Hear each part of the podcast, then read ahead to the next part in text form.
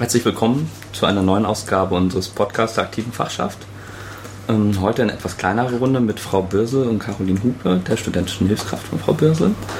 Ähm, Frau Birsel ist unsere neuere, äh, neue Professorin für ähm, politische Theorie. Wie soll ich mal sagen? Ganz langer äh, Titel? Ja, also, äh, Schwerpunkt, äh, politische Theorie, Schwerpunkt. Nee, nee, nee, nee. Moment, äh, sagen Sie es am besten selber. Demokratieforschung. Mit dem Schwerpunkt, ich habe auch lange geübt, äh, Europäische Union, Vergleich europäischer politischer Systeme und Bundesrepublik Deutschland. Genau. Schwer zu merken. Ja. Ähm, aber wir haben kurz bevor wir anfangen noch eine Ansage von Markus. Ach so, genau. Um, ähm, da machen wir nämlich gerade noch mal ein bisschen Werbung. Und zwar gibt es am 7. bis 5. Mai 2010 in Hüll bei Hamburg das Gender Camp 2010. Das wird von äh, mehreren Leuten aus, glaube ich, komplett Hamburg äh, organisiert. Da geht es um ganz unterschiedliche Themen, aber alles im Bereich Gender und vor allen Dingen auch in Bezug auf Netzwelten und Netzpolitik und so. Soll da wohl einer der Schwerpunkte sein. Das Ganze kann man finden unter www.gendercamp.de. Und Frank und ich werden auch hinfahren. Oha. Yay. Gut, dann weiter im Programm. Ähm, ich glaube, am besten stellen Sie ähm, sich selbst erstmal kurz vor und ähm, wo Sie vorher waren. Sie waren in Berlin an der TU, was ich im ersten Moment ganz interessant fand, weil das Technische Uni Politikwissenschaft war. Und ja, dann schauen wir mal, wie sich es weiterentwickelt. Okay. Zur TU sage ich gleich was. Das war wirklich auch eine spannende Zeit. Also ich bin jetzt seit ungefähr 21 Jahren im Geschäft, äh, habe äh, an der Uni Göttingen begonnen, wo ich auch studiert habe. Da habe ich dann auch als wissenschaftliche Hilfskraft im Übrigen auch angefangen, die ersten Jahre. Und äh, war da zum Schluss am Zentrum für Europa- und Nordamerika-Studien, äh, wo ich dann auch mit meiner Migrationsforschung angefangen habe, die ich auch ganz gerne hier weiterführen würde. Davor lag mein Schwerpunkt äh, bei der Rechtsextremismusforschung, äh, vor Dingen dort im Geschlechtervergleich, Einstellungen im Geschlechtervergleich und der unterschiedliche Zugang von jungen Frauen und jungen Männern in die rechtsextremistische Szene. Im Übrigen ein Thema, das einem nie wieder loslässt, wenn man einmal dran war. Ich bin eigentlich Mitte der 90er Jahre da ausgestiegen und ganz aktuell holt es mich gerade wieder ein. Ähm, von der Uni Göttingen bin ich dann, was sehr klassisch ist für Leute, die habilitiert sind und äh, Privatdozentin, also die PDs, die Leibeigenen mhm. einer Uni, die fangen dann an, bundesweit äh, rumzutingeln und das war bei mir dann auch so.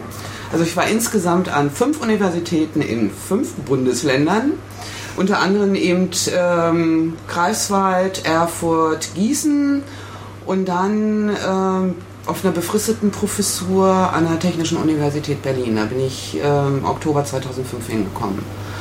Und ich fand das auch total spannend. Wir haben da im Wesentlichen Lehramt gemacht hm. Das, äh, Politikwissenschaft wird da leider abgewickelt, deswegen war das jetzt auch immer alles nur noch befristet. So dass noch Lehramtsstudierende übrig waren und ähm, gut auch mit den klassischen Fächerkombinationen wie Germanistik, Geschichte und Politikwissenschaft, aber eben auch mit sogenannter beruflicher Fachrichtung.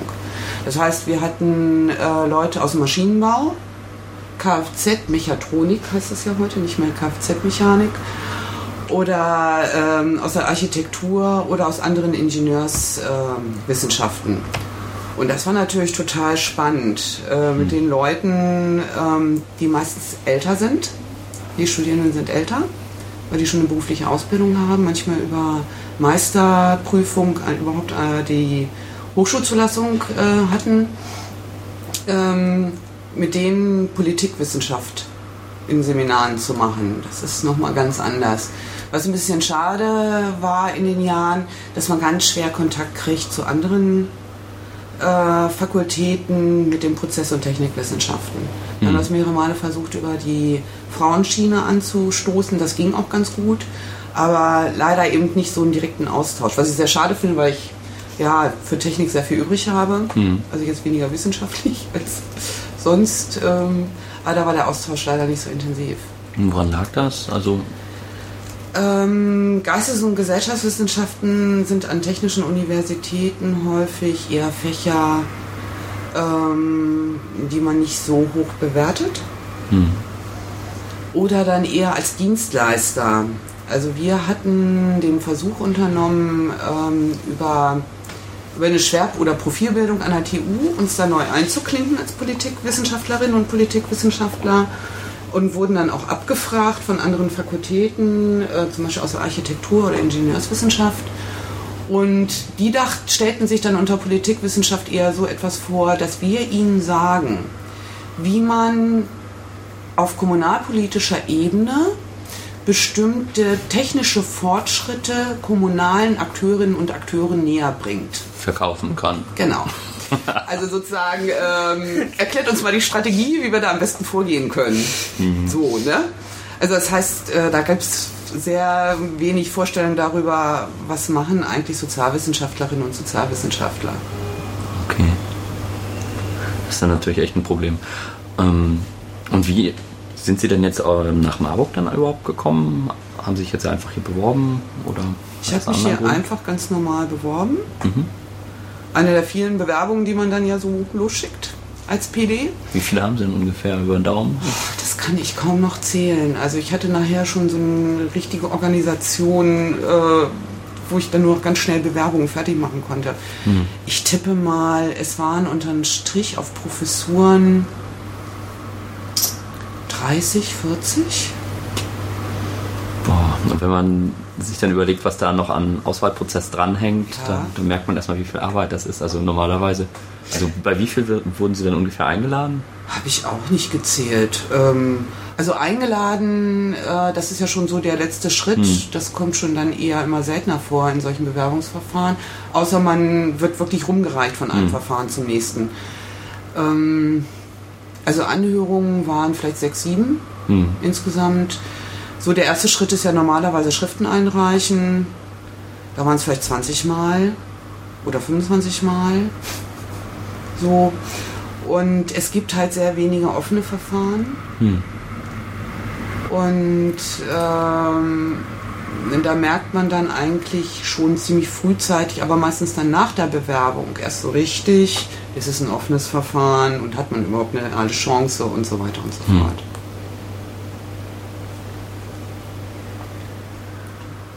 Ja, ich habe gerade überlegt, also mir hat mal einer gesagt, äh, bei so einer Bewerbung ähm, auf eine Professur ist das halt ähm, ein Drittel Glück, ein Drittel ähm, Beziehung und dann ein Drittel Können.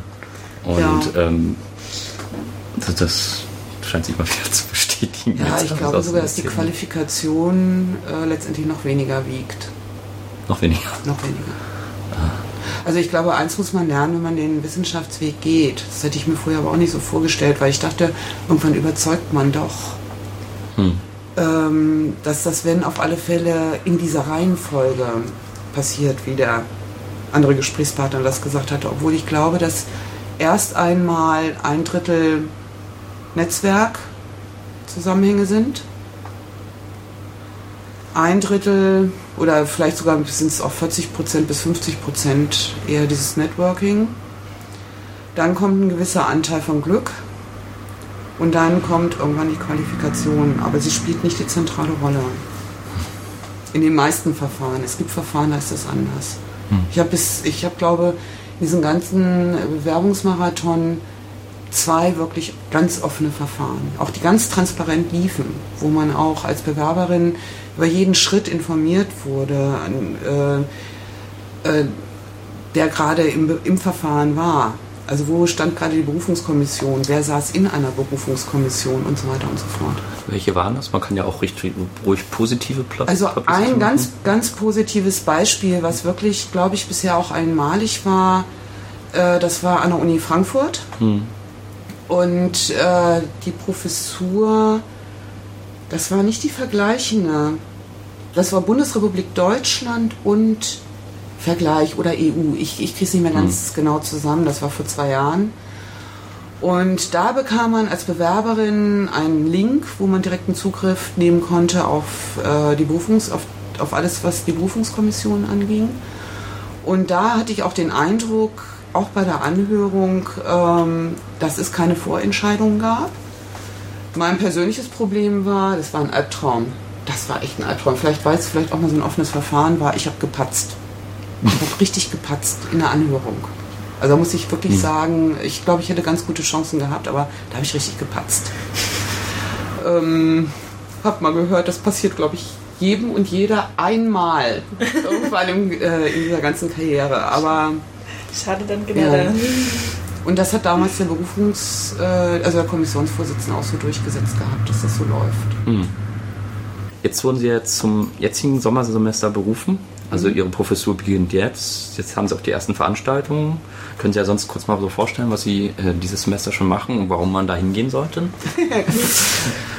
ähm, man kann sagen, dass bei meinen ganzen Lehrveranstaltungen es eine Leitfrage gibt, die ich auch für absolut zentral halte, aktuell auch für zentral halte.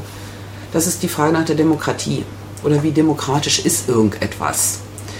Und äh, das erste Seminar, was ich äh, gleich auch ähm, in einem Pflichtmodul anbiete, ähm, geht es um Demokratien im kritischen Blick oder im kritischen Fokus vergleichender Politikwissenschaft. Da geht es in erster Linie um etablierte Demokratien und inwieweit sie sich sozusagen zunehmend als Demokratien auch entleeren. Wir haben seit der Jahrtausendwende, was ich sehr positive Entwicklung finde in der Politikwissenschaft, äh, in der Demokratieforschung jetzt nicht mehr nur den Blick auf Transformationsgesellschaften, sondern eben auch, wohin entwickeln sich etablierte Demokratien. Hm. Ich glaube, das ist auch sehr lange Zeit aus dem Blick geraten, weil man sich natürlich auf die Transformationsgesellschaften konzentriert hat oder auf Ostdeutschland, aber wenig geguckt hat, was passiert eigentlich in den entwickelten Demokratien. Und diese äh, Diskussion ist relativ neu. Und um diese etablierten Demokratien wird es in diesem äh, Seminar äh, auch gehen, in diesem Pro-Seminar auch gehen, wo ich äh, versuchen möchte, die Studierenden genau für das Thema Demokratie zu interessieren. Also sich nicht nur mit formalen Prozedere der Demokratie zu beschäftigen, sondern auch ähm, mit dem Gehalt von Demokratie und Demokratie vielleicht umfassender zu verstehen. Äh, ein anderes Seminar äh, beschäftigt sich mit dem politischen System der Europäischen Union wo es darum geht, so irgendwie bewegt sich zwischen Staatenbund und Bundesstaat. Und auch da wird es nicht, nicht nur um Institutionen gehen, es wird eine Einführung in das politische System der EU geben, mhm. aber dann auch, wie demokratisch legitim äh, agierende eigentlich Akteure und Institutionen. Ein anderes Seminar ähm, dockt eigentlich direkt am Bildungsstreik an, letztes Jahr an den Bildungsstreiks. Ähm, genauen Titel habe ich jetzt gar nicht mal im Kopf. Äh, es geht jedenfalls um Bildungspolitik im Bundesstaat. Das klingt erstmal ein bisschen dröger, aber greift, wie ich finde, genau die Probleme auf, die sich beim Bildungsstreik gezeigt haben. Wer sind eigentlich die Verantwortlichen in den bildungspolitischen Entscheidungen? Hm. Und zwar sowohl bezogen aufs allgemeine Bildungssystem als auch auf das Hochschulsystem weil da ganz klar zu beobachten war, dass die Protestierenden immer wieder, wie ich es auch empfand, immer wieder an den Gummiwand stießen. Jeder äh, schob immer die Verantwortung auf eine andere Politikebene oder auf andere Akteurinnen und Akteure. Man hatte eigentlich gar keinen Adressaten für die Proteste. Ja, das ist bei mir auch so angekommen. Genau. Und äh, da würde ich ganz gerne ansetzen. Und nochmal zu fragen, wie laufen eigentlich bildungspolitische Entscheidungsprozesse? Wer sind eigentlich die Akteure? Und wie äh, demokratisch sind eigentlich diese Entscheidungsprozesse legitimiert? Und das ist in der Bildungspolitik ganz interessant. Es gehört nämlich zu, zwar zu den öffentlichkeitswirksamsten Politikfeldern, wo man aber sagen kann, dass demokratische Kontrolle Legitimität der Entscheidung besonders gering ist. Und das macht diese ganze Geschichte sehr undurchsichtig. Also du hast Governance-Strukturen auf den äh, unterschiedlichen Ebenen, wo dann auch die Frage ist, wie demokratisch legitimiert sind eigentlich diese Akteure in diesen Governance-Strukturen. Das geht von der kommunalen Ebene bis zur Bundesebene. Und du hast internationale Akteure, die gar nicht irgendwie über Verträge ihre Rolle einnehmen, sondern durch die politische Praxis. Und das mal aufzudröseln und da mal danach zu fragen, warum, und da kann man solche, solchen Fragen nachgehen, wie kam es eigentlich zu dieser Art der, der Studienreform mhm. auf BA, äh, bezogen auf BAMA oder wie kam es eigentlich dazu, dass G8 so durchgedrückt werden konnte, ähm, ohne dass die Länderparlamente zum Beispiel ausreichend überhaupt involviert waren. Mhm. Ne? Und so weiter und so fort. Also das sind so genau die Sachen, die versuche ich da aufzudröseln mit den Studierenden. Und dann gucken wir uns das auch in anderen Bundesstaaten an. Ist das da ähnlich? Oder gibt es vielleicht auch andere Verfahren, Entscheidungsprozesse in anderen Bundesstaaten, die durchaus demokratischer sind. Also in Bundesstaaten jetzt ähm, Föderalistische ah, Staaten. föderalistische Staaten. Weil das ist schon Ja, ziemlich okay. Hm. zentral. Also warum wir so wenig manchmal kapieren, wo die Entscheidungen Ja, das unterscheidet sich ja hier auch von Land zu Land so ganz Genau. extrem. Also es gibt ja auch so Ausnahmebeispiele, Ausnahmebeispiele wie jetzt ähm, in Hamburg dieser äh, Hamburger Schulfrieden oder wie der heißt. Ja, ja. Und ähm, das ist halt auch extrem Ländersache. Und ich finde auch, das ist immer extrem noch abhängig von der Regierung, die dann gerade in dem jeweiligen Land an der Macht ist und die versuchen dann auch ihre eigenen Interessen wieder so durchzusetzen und ähm, kein Exempel zu statuieren, aber irgendwie schon dem ihre Linie Ja. zu geben. Und es ist ja nochmal schlimmer geworden durch die Föderalismusreform 1 und 2006, Hm. wo es ja auch das äh, Kooperationsverbot zwischen Bund und Ländern gibt. Und das hatte ja zumindest äh, in den Jahrzehnten zuvor, also in den 60er, 70er Jahren zur Zeit der sogenannten Bildungsreform-Ära, kann man Mhm. auch drüber streiten, wie viel Bildungsreform das war, aber ne, so in, wo das eigentlich eine sehr starke Zentralisierung von Bildungspolitik und Bildungsreform gab ähm, weil es eben dieses Kooperationsgebot quasi gab, also die Mhm. Möglichkeit auch des Kooperierens. Ne? Und ähm, wo man dann sagen konnte, da setzte sich flächendeckend erstmal noch anderes durch, wo man dann allerdings über diese Föderalismus-Schiene auch in die politisch-ideologischen Graben eintauchen konnte und die Kämpfe gegeneinander führen konnte. Also konservative Bildungspolitik gegen sozialdemokratische Bildungspolitik oder Reformpädagogik und so weiter. Ähm, also es war auch nicht immer alles sehr glücklich, so, ne? aber man konnte da feststellen, dass man sehr viel mehr Bewegungsspielraum hatte, auch bundesweit einheitlicher zu regeln. Hm. Sehen Sie irgendwie Gründe, warum das auf einmal so komplett ins Gegenteil verkehrt wurde, so, so vom Kooperationsgebot ähm, zum, zum Verbot? Ähm, das hat, glaube ich, schon immer etwas, also es, es hat zwei Gründe, glaube ich. Also einmal war die Bildungspolitik eigentlich das einzige originäre Politikfeld ist, was den Ländern geblieben ist.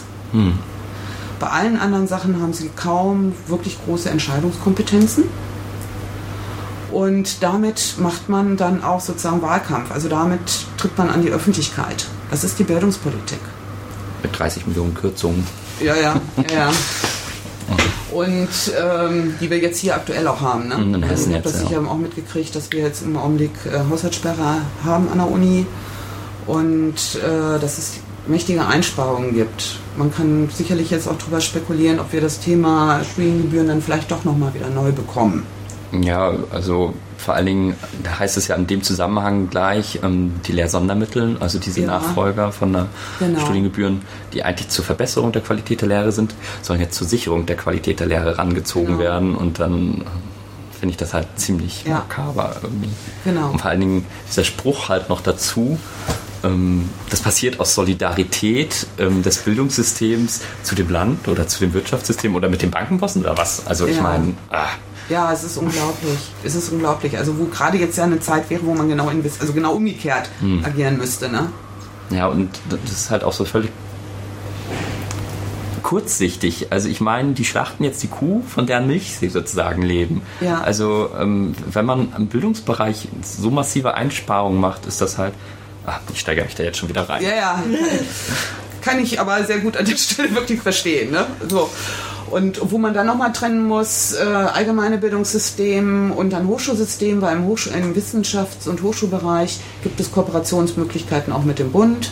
Also da sieht das ein bisschen anders aus. Ne? Also sozusagen, wie das formal geregelt ist. Also gut, Bildungspolitik ist einmal sowas, womit man sich in der Landespolitik halt äh, profilieren kann. Oder wo der Schuss natürlich auch nach hinten losgehen kann, wie wir es gerade in Hamburg sehen. Ne? Oder auch in Nordrhein-Westfalen.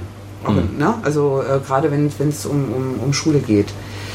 Aber das ist, äh, denke ich, äh, ein, ein gravierender Punkt, warum man das so forciert hatte zur Föderalismusreform. Der andere Punkt ist, dass es immer Reibungen gab zwischen den Ländern und dem Bund gegenüber dem Bundesministerium, dem BMBF gegenüber. Das haben wir auch in dieser Konstruktion kaum in einem anderen föderalen Land. Also entweder liegt die Kompetenz immer bei den Gliedstaaten, bei den Ländern oder irgendwie beim Bund. Aber du hast nie so dieses, dieses Double-Bein. Bundesministerium und Länderministerien für die Bildung. Und dadurch kämpfen permanent Länder gegen Bund. Ne? Wer hat die Kompetenz, wer hat hier das Sagen? So, das ist immer so ein Reibungsverlust, der dann halt auch da ist. Ich glaube, dass damals, ähm, es war ja die erste, der erste Anlauf auf die Föderalismusreform, war damals, glaube ich, auch eher aus wahltaktischen Gründen gescheitert an der Bildungsfrage.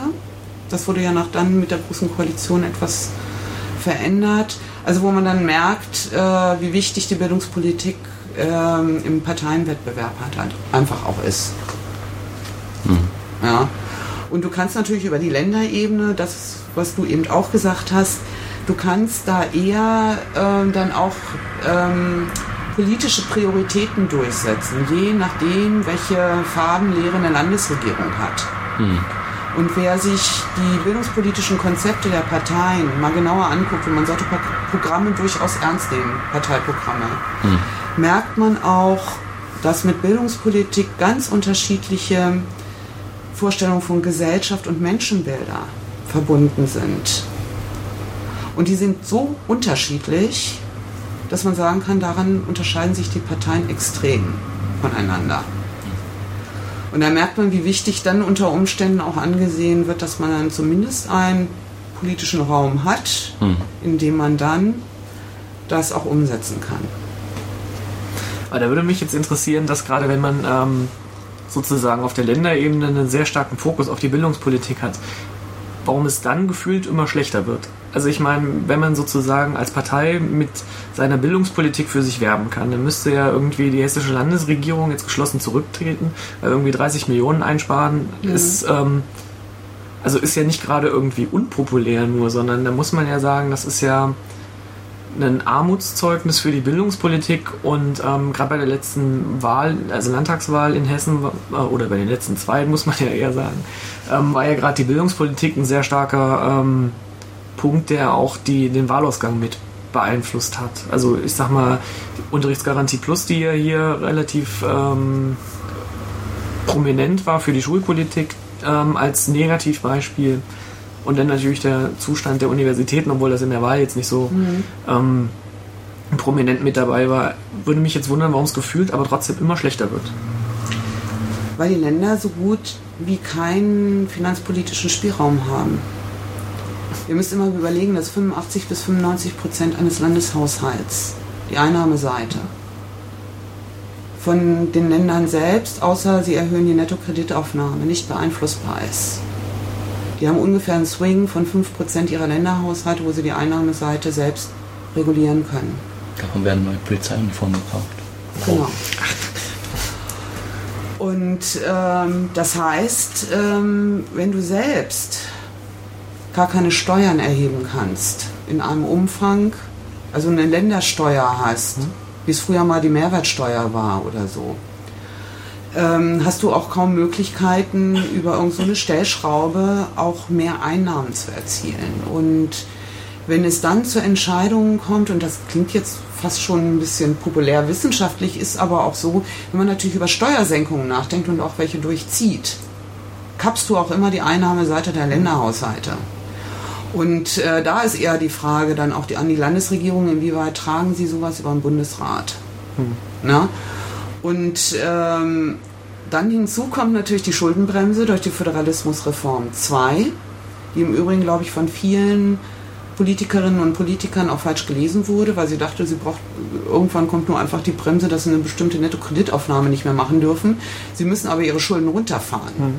Jetzt kannst du natürlich Folgendes machen, was jetzt einige Länder auch machen und der Bund auch machen. Du verschuldest dich jetzt immanent, bringst das in eine Art Schattenhaushalt, der dann aber später im offiziellen Haushalt so nicht mehr auftaucht und versuchst dann dich über die nächsten Jahre aus diesen Krediten, die du aufgenommen hast, die irgendwo einzuspeisen.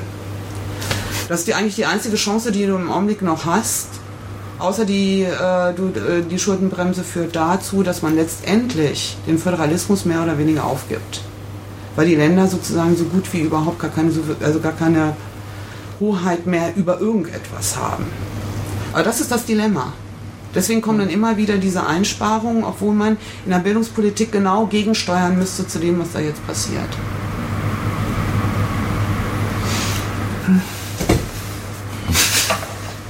Ja, Ich weiß schon, warum ich mich nicht mehr mit Bildungspolitik auseinandersetzen möchte.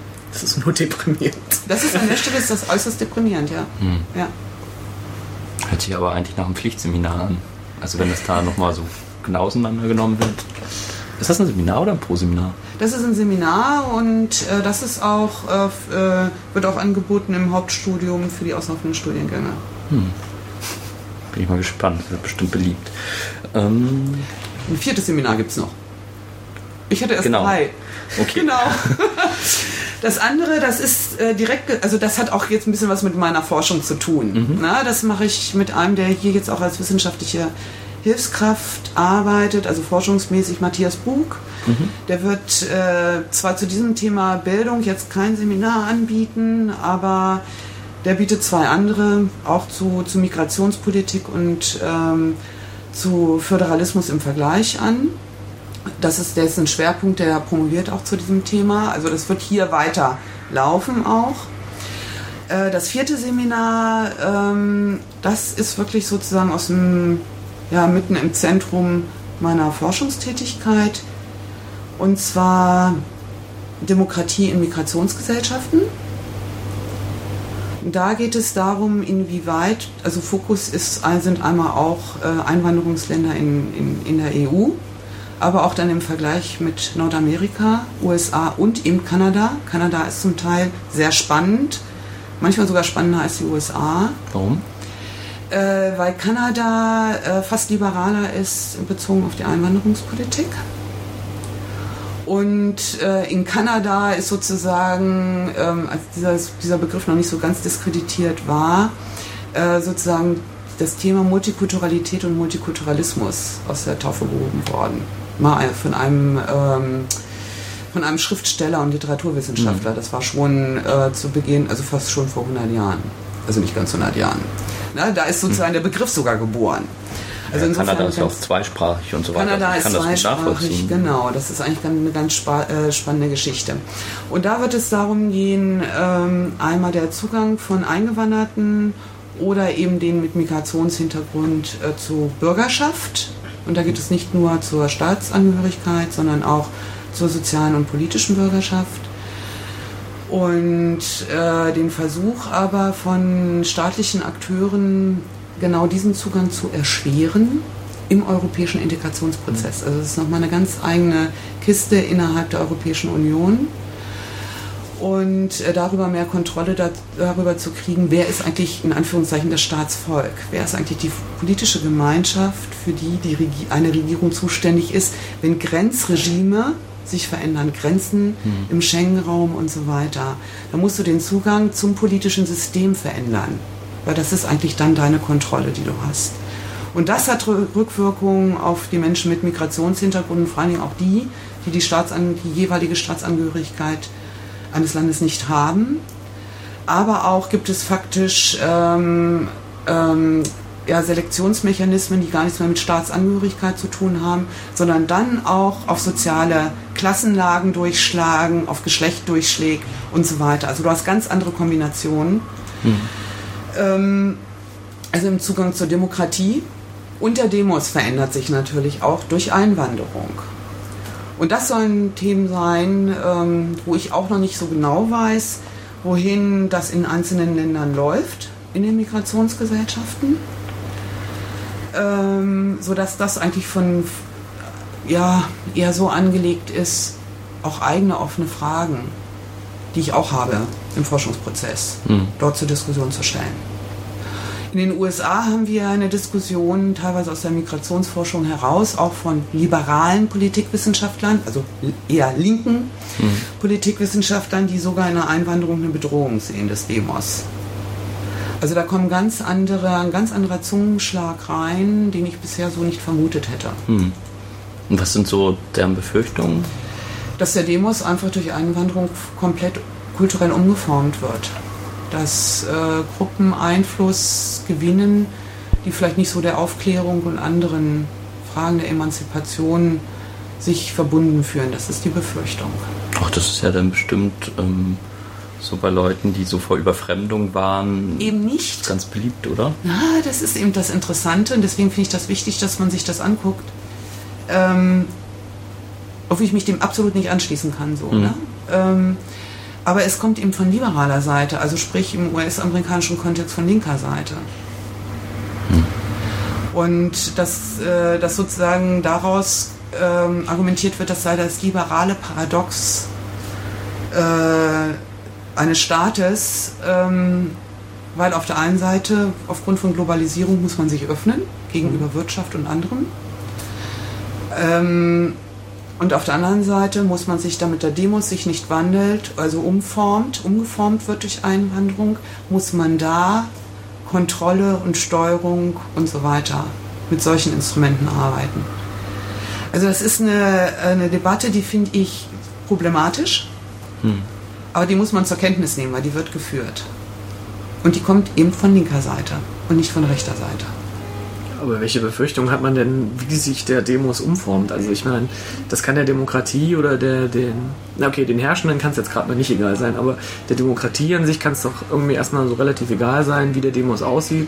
Die Demokratie hat zu tun, was der Demos halt zu sagen hat. Würde ich jetzt mal so, ohne dass ich mich damit weiter auseinandergesetzt ja. habe, also es gibt Staaten, in denen durch Einwanderung äh, in der Tat sich die politischen Machtverhältnisse komplett, parteipolitischen Machtverhältnisse komplett verändert haben. Mhm. Israel ist ein sehr gutes Beispiel.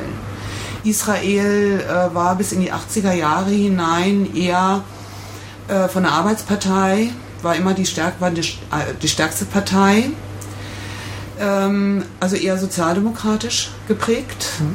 auch mit einer starken Friedensbewegung und durch die Zuwanderung teilweise aus den ehemaligen Gebieten der Sowjetunion und äh, von jüdischgläubigen aus großen Teilen Afrikas ist der Demos sozusagen konservativ geworden. Mhm.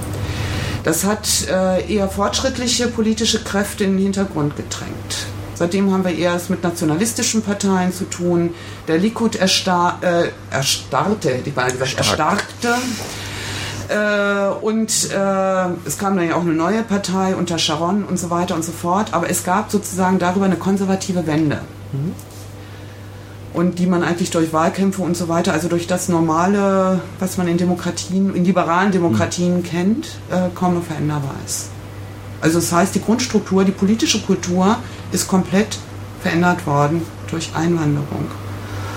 Und äh, das ist sozusagen ein bisschen so der Hintergrund, vor dem äh, diskutiert wird, was ist eigentlich mit großen Einwanderungsgesellschaften.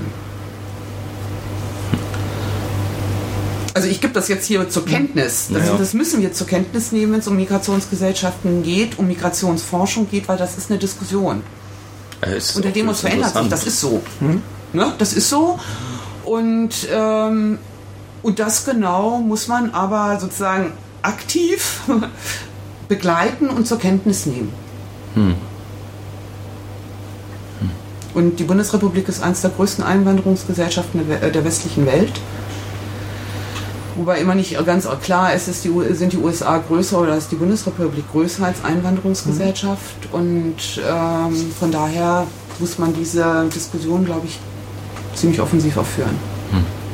Mhm glaube glaub bloß in der Bundesrepublik ist der Umgang halt einfach auch noch damit da anders. Also ganz viele wollen ja auch noch nicht zugeben, dass die Bundesrepublik eine Einwanderungsgesellschaft ist. Ja, aber das nehme ich insofern eigentlich nicht mehr ganz ernst. Ähm, also, also zumindest können wir sagen, eins können wir zumindest schon mal feststellen. Seit 1999 gibt es das offizielle Bekenntnis einer Bundesregierung zu Deutschland als Einwanderungsland. Hm. Und das ist die Trendwende gewesen das hat sich dann zwar nicht in einem Einwanderungsgesetz dann so umgesetzt, wie man das damals erhofft hat. Ähm, das ist dann ein Thema, an dem man dann ähm, dicke Bretter bohren muss. Aber ähm, ich denke, das Thema ist damit durch. Mhm. Ja. Da würde mich jetzt mal interessieren, wo kommt denn unsere Einwanderung so her? Also ähm, zumindest aus den Asylverfahren kann sie ja nicht mehr kommen, weil die ja größtenteils abgelehnt werden. Ähm die Zahlen sind eingebrochen. Also sie sind zwar wieder ein bisschen am Steigen, aber sie sind im Prinzip eingebrochen. Und ähm, so leicht kann man ja jetzt über die Drittstaaten, äh, Drittstaatenregelung ja eh nicht mehr in Deutschland Asyl be ähm, beantragen, weil man ja eh abgeschoben wird, wo man gerade, aus welchem Land man gerade eingereist ist. Erklär mal kurz. Drittstaaten. Also Drittstaatenregelung bedeutet, dass wenn man jetzt zum Beispiel ähm, aus äh, random Land in Afrika kommt, ähm, dann muss man ja irgendwie nach Europa kommen und dann reist man, weil man ja bis zur, also dann muss man halt in irgendeinen Staat einreisen. Und du wirst immer in den Staat in der EU zurückgeschoben, über den du eingereist äh, bist. Also wenn du jetzt zum Beispiel nach Italien schwimmst und oder du es schaffst, nach Italien zu kommen und du dann von Italien weiterfließt nach Deutschland und du hier einen Asylantrag stellst, wirst du wieder zurückgeschoben nach ähm, Italien.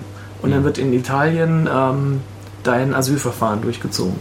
Die Erstzuständigkeit, das ist das Dublin II-Abkommen auf EU-Ebene. Also mittlerweile ist das ja EU-weit geregelt, dass da, wo du als Flüchtling deinen Fuß als erstes, zumindest offiziell, in welches Land du diesen Fuß stellst, ist zuständig dann für, für dein Asylverfahren. Und dann gibt es natürlich noch ähm, seit der Änderung des Artikel 16 Grundgesetz Hm. die sicheren Herkunftsländer. Das heißt, auch in Länder, die ähm, auf der Liste, die vom, durch den Bundestag auch geht, als sicheres Herkunftsland eingestuft wird, kannst du in dieses Land zurückgeschoben werden, auch wenn es nicht zur EU gehört. Genau. Also prominentes Beispiel dann zum Beispiel die Türkei. Hm. Ja. Also, Auch als Armenier? ja klar. Ist ein dritter, äh, sicherer Drittstaat. Also, hm. Und da würde mich halt mal interessieren, also unter den Rahmenbedingungen, wo kommt denn unsere Einwanderung eigentlich so her? Ähm, sie ist ja in der Bundesrepublik, kann man sagen, fast traditionell seit 45 hat sich das auch kaum verändert. 1945 ist vor allem eine europäische Einwanderung. Mhm. Ähm, also nicht nur EU, sondern eben also irgendwie vom gesamten europäischen Kontinent. Einschließlich dann Türkei. Ich zähle da jetzt mal die Türkei so mit dazu. Und ähm, es, das hat sich zwar eine Zeit lang etwas verändert. In den 90er Jahren gab es eine Verschiebung auch von transkontinentaler äh, Einwanderung nach Deutschland, aus dem arabischen Raum, aus dem afrikanischen Raum. Aber das hat eigentlich, ähm, ist eher wieder stagniert, äh, vor allen Dingen seit der auch, ja, eben durch die Asylverfahren, was du eben auch schon sagtest. Ähm, es ist im Wesentlichen nach wie vor, sind die größten Gruppen immer noch europäische Einwanderung. Was äh, stärker zugenommen hat über die Genfer Flüchtlingskonvention, ähm, ist die Einwanderung aus dem Irak. Äh, das sind im Augenblick in diesem, in diesem Bereich, äh, wenn ich äh, die neuesten Zahlen im Kopf habe, nach wie vor die größte Einwanderungsgruppe.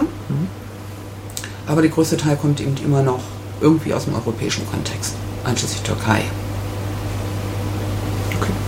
Und deswegen stellen sich natürlich auch erstmal in der Bundesrepublik die Fragen nochmal erstmal anders. Es ist erstmal europäische Einwanderung. Deswegen unterscheidet sich das, Migra das Migrationsregime auch zudem in Großbritannien, Niederlande, Frankreich, Belgien, wo es dann immer noch die postkoloniale Einwanderung oder Mhm. sozusagen ähm, Nachklapp darauf sich da nochmal das Migrationsregime ganz anders strukturiert.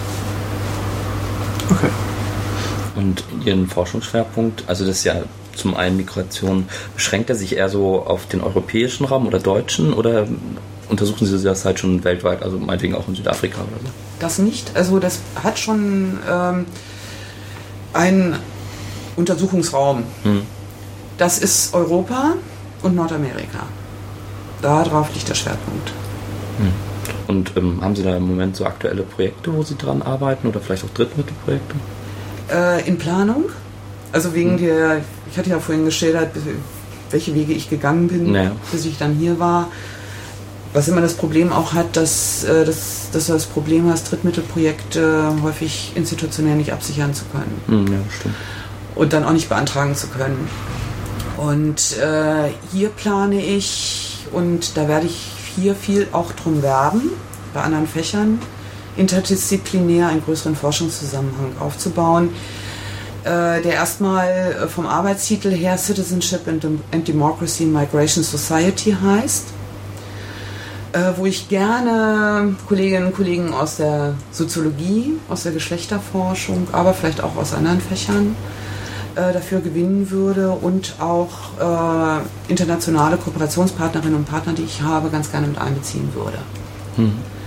Und ähm, ich kann auch ab Juli eine BAT-Stelle erstmal als Vollzeitstelle besetzen für ein bis zwei Jahre, um so einen Forschungszusammenhang vorzubereiten.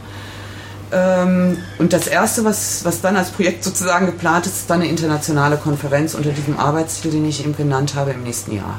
Hm. Auch trotz des Haushaltsstopps äh, Stopp, kann die gesetzt Ich werden? habe das jetzt mal so gelesen,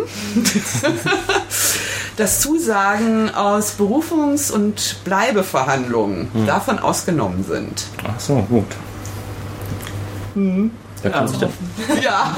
machen wir es mal. Ähm, da würde mich jetzt nochmal interessieren, also das bietet sich ja gerade so für so einen inter, äh, intersektionalen ähm, Blickwinkel an. Also steht das denn bei Ihnen auch im Zentrum? Ich meine, Sie haben ja jetzt auch gesagt, dass Sie die Rechtsextremismusforschung unter dem Geschlechtergesichtspunkt gemacht haben und ähm, auch den, den Klassenzusammenhang im Blick haben. Also spielt das bei Ihnen eine zentrale Rolle? Ganz zentral, ganz zentral. Sehr schön. Also ich würde von mir nie, was, was ich immer sage, sowas, ich äh, würde für, ähm, also das wäre hochgestapelt, ich würde von mir nie sagen, ich bin Geschlechterforscherin. Ähm, aber Geschlechterforschung ist für mich immer ein integraler Bestandteil meiner Forschung. Immer. Geschlecht als Strukturkategorie und analytische Kategorie ist immer sozusagen quer reingezogen, genauso wie die Klassenfrage. Also man merkt, glaube ich, schon, dass ich Diplom-Sozialwirtin in der Ausbildung bin, das heißt äh, auch Soziologin. Mal war zumindest so, ne? bis dann so die politikwissenschaftliche ähm, Spezialisierung halt kam. Das wird auf alle Fälle ganz zentral mit reinspielen. Und deswegen möchte ich eben halt auch ganz gerne äh, Wissenschaftlerinnen und Wissenschaftler aus der Soziologie und Geschlechterforschung versuchen, dafür zu gewinnen, damit zu machen. Und äh, bei den Projekten, die ich bisher gemacht habe zur Migration, vor allem ein internationales Projekt, da war die Soziologie vertreten, sowohl vertreten aus Barcelona und die Politikwissenschaft äh, dann wieder aus Birmingham und so. Ne? Also äh, da waren wir eh immer interdisziplinär zusammengesetzt. Auf alle Fälle. Sehr schön. Gut, ähm, ich überlege gerade, ähm, was jetzt interessant noch mit anzuschneiden wäre. Also, wir können ja noch mal kurz rekapitulieren. Wir haben ja jetzt ähm, die Forschung, äh, Forschungsschwerpunkte behandelt. Ähm, das, was Sie jetzt anbieten. Mit Caro haben wir noch sehr wenig gesprochen. Ja. Ähm, vielleicht wäre es da noch mal ganz kurz interessant, Ihren Mitarbeiterinnenstab vorzustellen. Ähm, wie viele Sie haben und ja. Caroline, ich nehme dich zum Schluss, dann kannst du nämlich selbst was sagen. Dann sage ich erstmal zu den beiden, die heute nicht da sind. Genau. Ähm, das ist einmal Florian Warnke, der wird den meisten wahrscheinlich schon bekannt sein. Ähm, der ist, glaube ich, seit 2007 Ja. wissenschaftliche Hilfskraft. Ich glaube, bei Theo Schiller vorher. Ja, Also er promoviert auf jeden Fall Bei Theo Schiller. und war vorher bei, äh, bei Frau Kerchner, die die Professur vertreten Genau. hat. Und ähm, er arbeitet auch noch dieses Semester in dem Lehrgebiet, wird vor allen Dingen im Bereich äh, des politischen Systems der Bundesrepublik anbieten, zu Fragen Föderalismus und Bundesstaat. Ähm, dann, der andere, den hatte ich schon erwähnt, Matthias Bug, ähm, der sozusagen spezialisiert ist eigentlich auf Bildungspolitik im Bundesstaat und Migrationsforschung. Der hat in Göttingen seine Diplomarbeit äh, zu äh, Vergleich der Migrationsregime Neuseeland, Bundesrepublik geschrieben. Ja, ganz spannend, ganz spannend. Ich dachte erst, wie kommt er denn zu der Länderauswahl? Ganz super. findet man da Literatur zu. Ähm, er war damals in Neuseeland. Ah. Ein Jahr lang, ein Jahr lang. Ich habe sozusagen so über einen großen Teich oder großen Teich, also über irgendwie da auf der anderen Seite der Erdkugel äh, per Mail. Das ging ganz gut, die Diplomarbeit damals immer so mit begleitet. Fernleine wäre auch ein bisschen schrecklich, da dauert das immer vier Wochen, bis das dann da Jo, ist. Also, jo. Ähm, der hat jetzt ganz neu angefangen. Und ich kenne kenn ihn schon sehr lange. Also er hat bei mir damals studiert und promoviert heute bei mir. Hat sich auf die WHK-Stelle beworben und hat sie jetzt dann auch bekommen. Und dann die dritte im Bund ist Caroline. Du sagst selbst was zu dir. Ja, ich bin ja noch die studentische Hilfskraft und ähm, bin während der Vorlesungszeit, also für hauptsächlich auch für die äh, Student, Studenten und Studentinnen als äh, organisatorische Ansprechmöglichkeit da. Ja. gut. Ähm, zu der BHT-2-Stelle, die Sie erwähnt hatten, ist die schon Die ausgeschrieben? ist jetzt ausgeschrieben. Ähm, können Sie da sonst kurz das Profil sagen? Vielleicht hört ja jemand zu, der sich dafür Ja, der interessiert. müsste aber schnell sein oder die müsste schnell sein, ähm, weil ich glaube, Bewerbungsfrist ist das 14. Das ist Mitte nächster Woche, Mittwoch. ne? Mittwoch, Ah, naja, genau. Aber das geht ja noch. Ja. Die höchsten Downloadzahlen immer direkt nach der Veröffentlichung. Jo. Man hat schon knappere Bewerbungsfristen gesehen. Ja. Nee, ähm, das ist genau unter diesem Arbeitstitel, ähm, also da geht es geht genau darum, dass in dieser Ausschreibung für diese jemand gesucht wird für die BAT-Stelle, der die möglichst schon promoviert ist, müsste gut promoviert sein, weil es ist eine Vollzeitstelle, äh, schon Erfahrung hat in Drittmittelakquise und inhaltlich Schwerpunkt hat in der Migrations- und Geschlechterforschung. Okay. Ähm, es sollte jemand sein, der die in der Lage ist, ähm, interdisziplinär zu denken, auch in Kooperation mit aufzubauen und mit mir gemeinsam dann auch diese internationale Konferenz nächstes Jahr mit vorzubereiten. Das soll sozusagen der Startschuss sein. Da wollen wir dann auch vor allen Dingen Leute einladen, die auch Interesse haben, an so einem Forschungszusammenhang mitzuarbeiten. Also es sollte dann diese Konferenz auch zur Vorbereitung für einen äh, gemeinsamen Antrag in die DFG oder so sein. Hm. So. Das heißt also, es sollte jemand sein, der die ähm, auch kommunikationsfähig ist, also auch so hohe soziale Kompetenz hat, ähm, ja, Kooperationen aufzubauen, das ist nicht unwichtig. Also kommunizieren zu können und ja, und das interdisziplinär. Bewerbungsfrist ist am 14. Äh, auf der Website der Uni ähm, ist die Ausschreibung abzurufen und wenn Ja, ich schaffe, setze ich die auch nachher noch auf meine Website.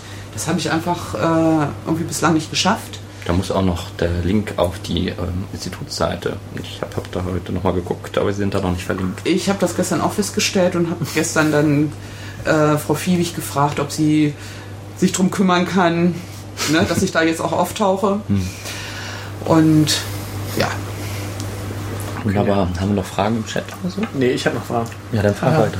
Ähm, und zwar, Sie haben ja gesagt, dass Sie den Rechtsextremismus-Schwerpunkt jetzt nicht mehr ganz so ähm, drin haben. Ich habe mich jetzt in meiner Vordiplomsarbeit mit der Frauenpolitik, also den Frauen und der Frauenpolitik in der NPD beschäftigt. Oh. Jetzt würde mich interessieren, ähm, warum Sie das wieder spannender finden.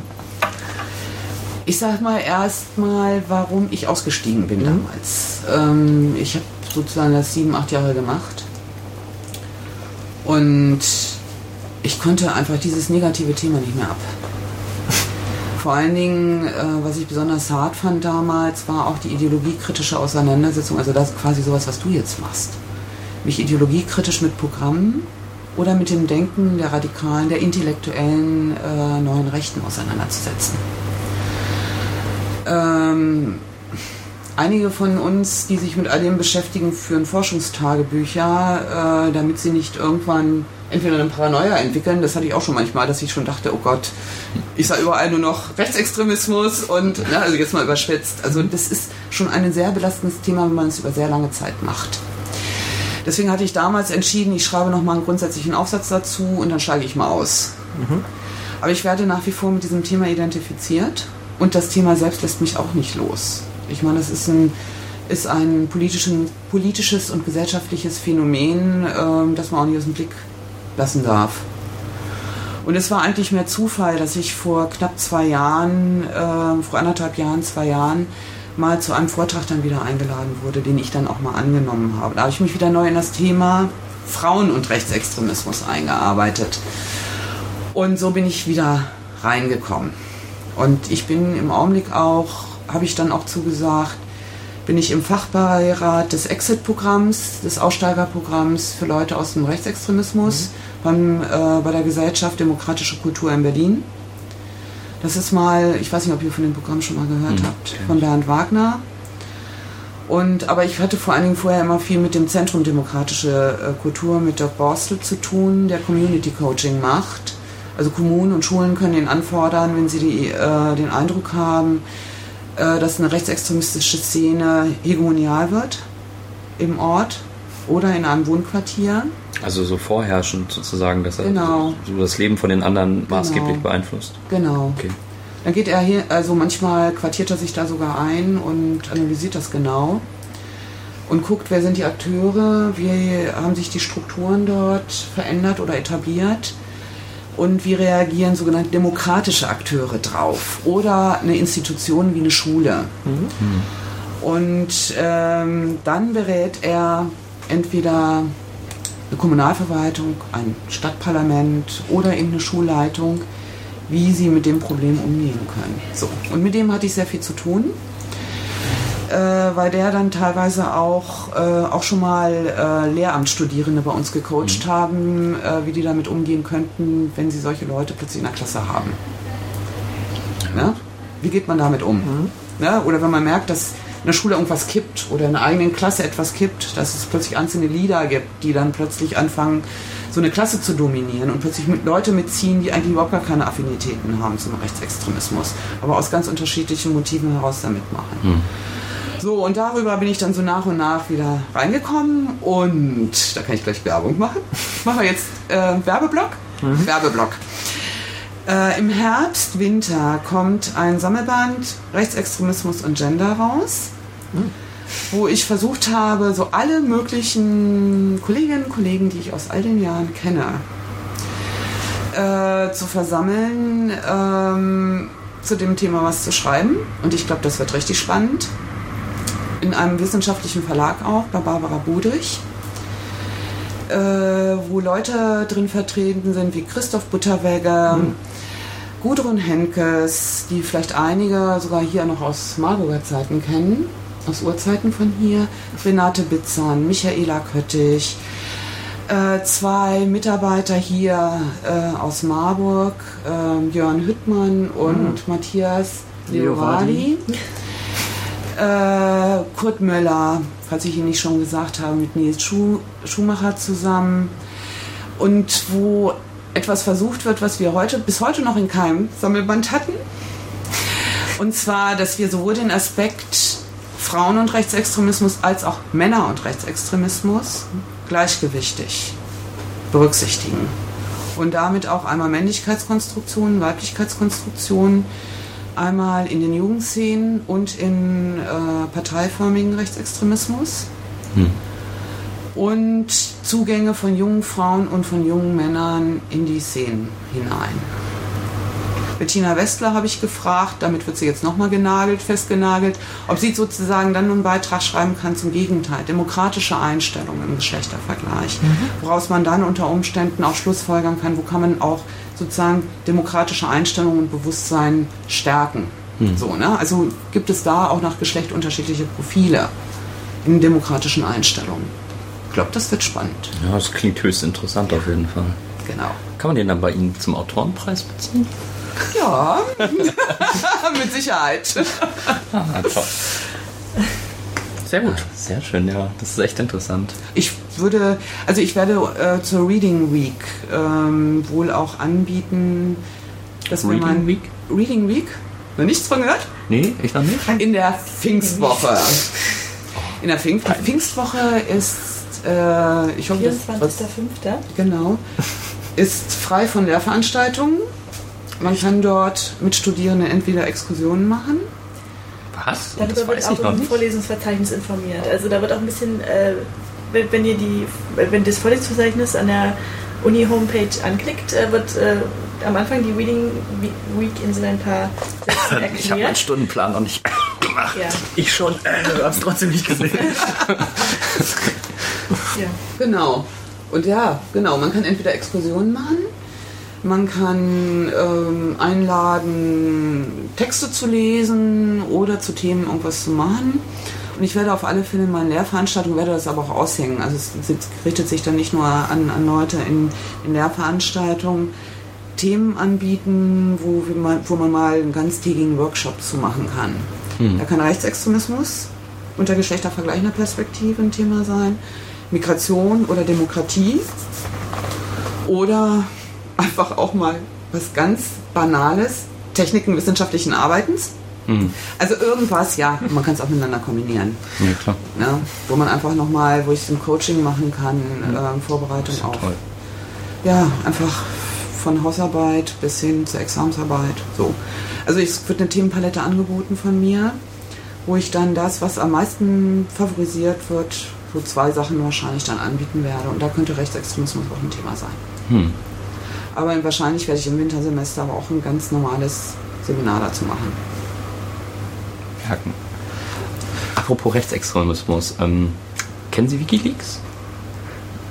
Das ist ähm, eine Seite, da äh, kann man anonym anno, äh, Informationen veröffentlichen.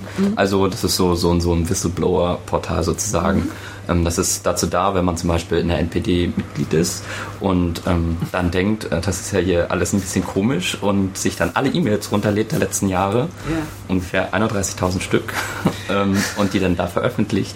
Die kann man jetzt demnächst da einsehen. Das ist vielleicht für Sie dann ja auch ganz interessant.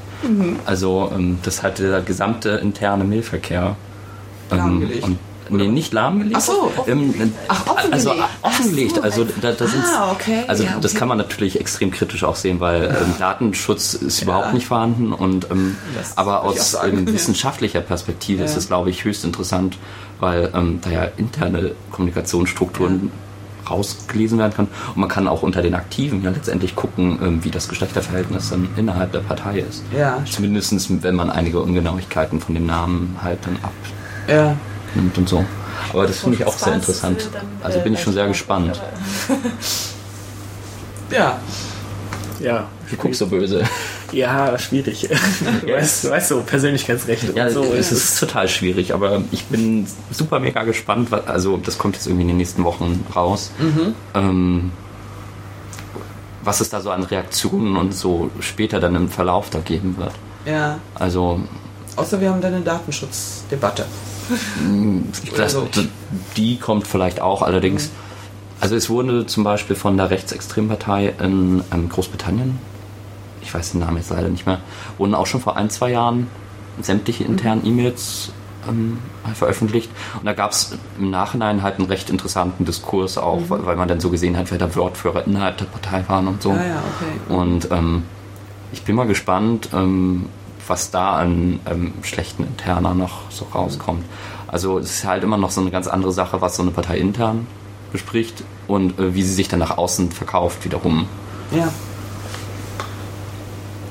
Also ich, ich bin höchst gespannt. Naja, aber also, das finde ich gerade bei der NPD ein bisschen uninteressant, weil die schert sich einen Scheiß drum. Also ich meine, der Vogt hat wohl neulich in, er hat jetzt auch eine Strafanzeige deswegen bekommen, im Berliner Stadtparlament, wo, also in seinem Bezirk, In seinem Bezirk. ähm, auch ähm, von sich gegeben, dass natürlich am 80. Jahr, also 80. Jahr, also am Jahrestag der Befreiung vom Faschismus, dass natürlich der, wem er da alles gedenkt und darunter auch der Waffen-SS und also ich meine, was soll da noch rauskommen? Also viel schlimmer kann es auch echt, also ich glaube die Einschätzung gerade bei der NPD ist ja so negativ, so aus der Öffentlichkeit heraus auch schon.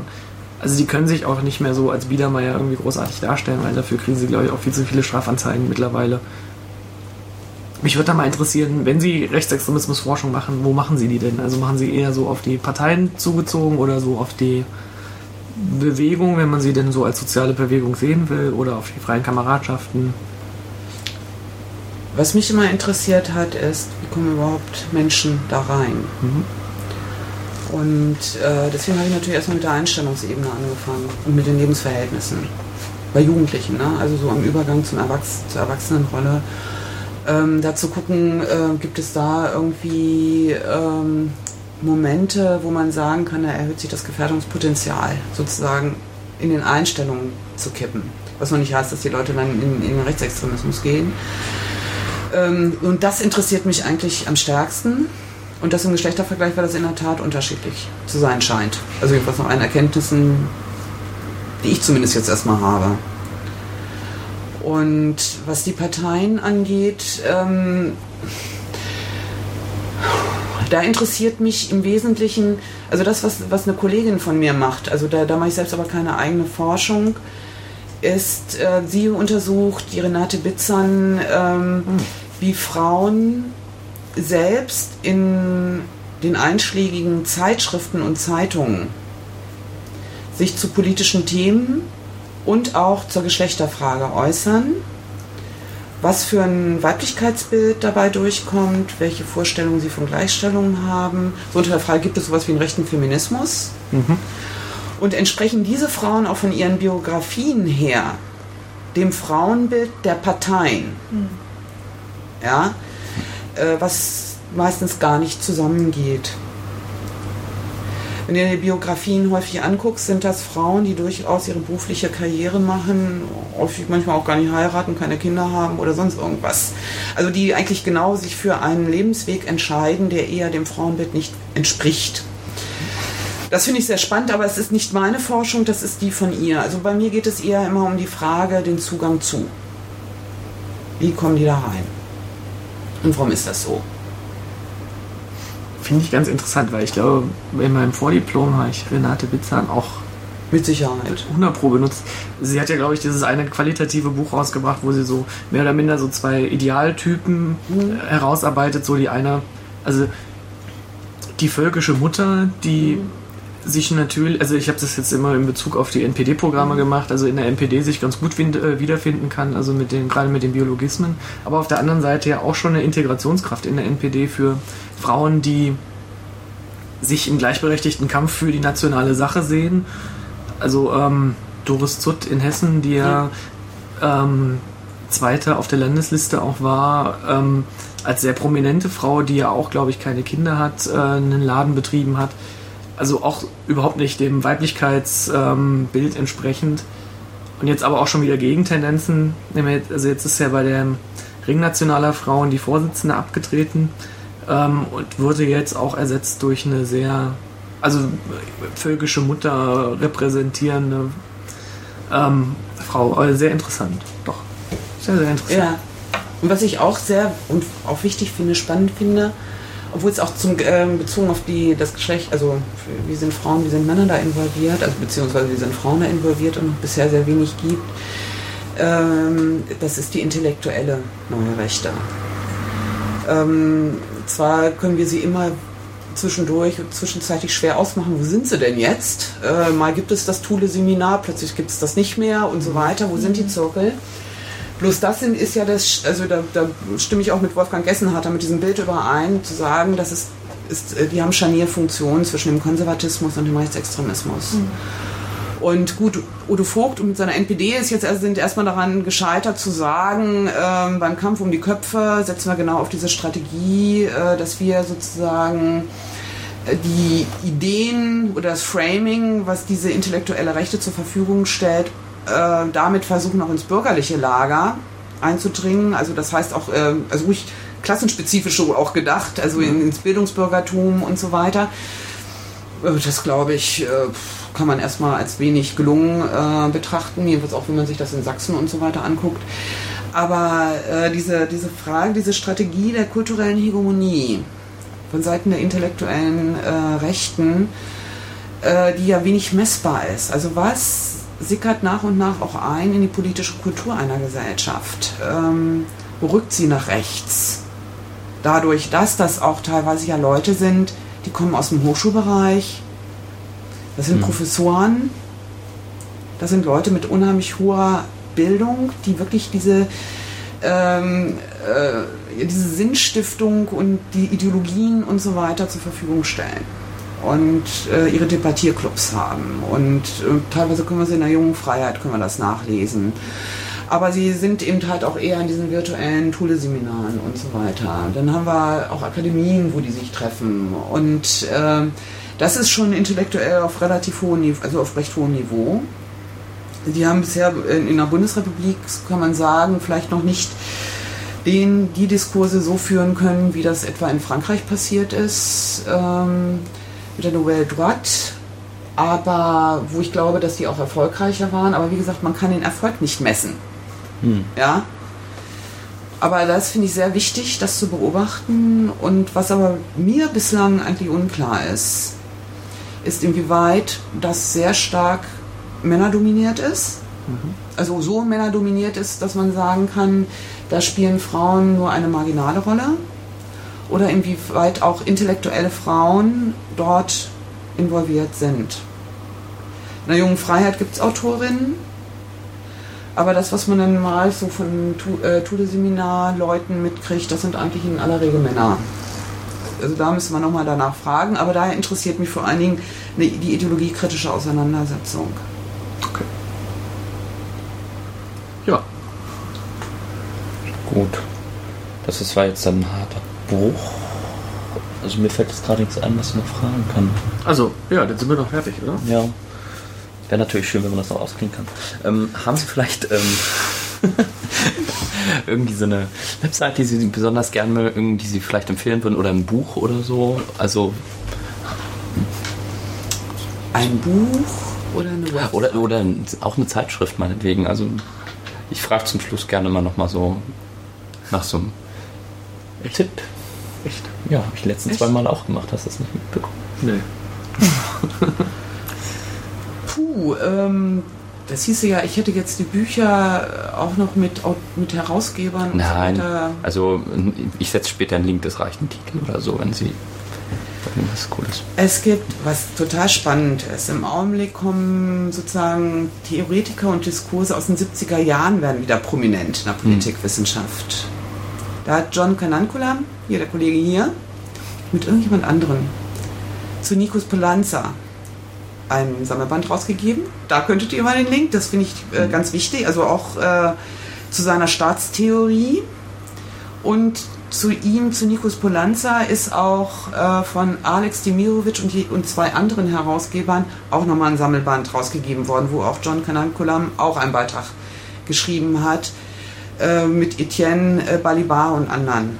Und ähm, die kann ich wirklich empfehlen. Also es ist wirklich interessant, ähm, die Staatstheorie und das Demokratieverständnis von Polanza und wie vor allen Dingen wie aktuell das wieder ist. Vor allen Dingen Staat und Gesellschaft mal als eine Einheit zu diskutieren und nicht Gesellschaft versus Staat.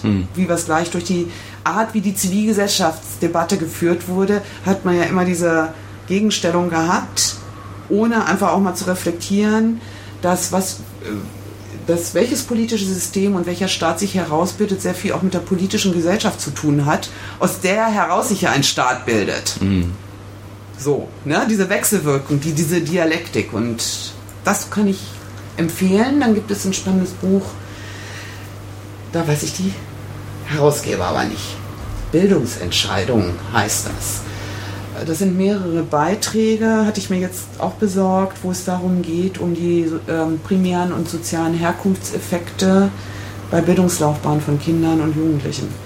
Hm, das klingt interessant, ja. Ja, Also das davor auch, und zwar aber vom Max-Planck-Institut für Bildungsforschung in Berlin.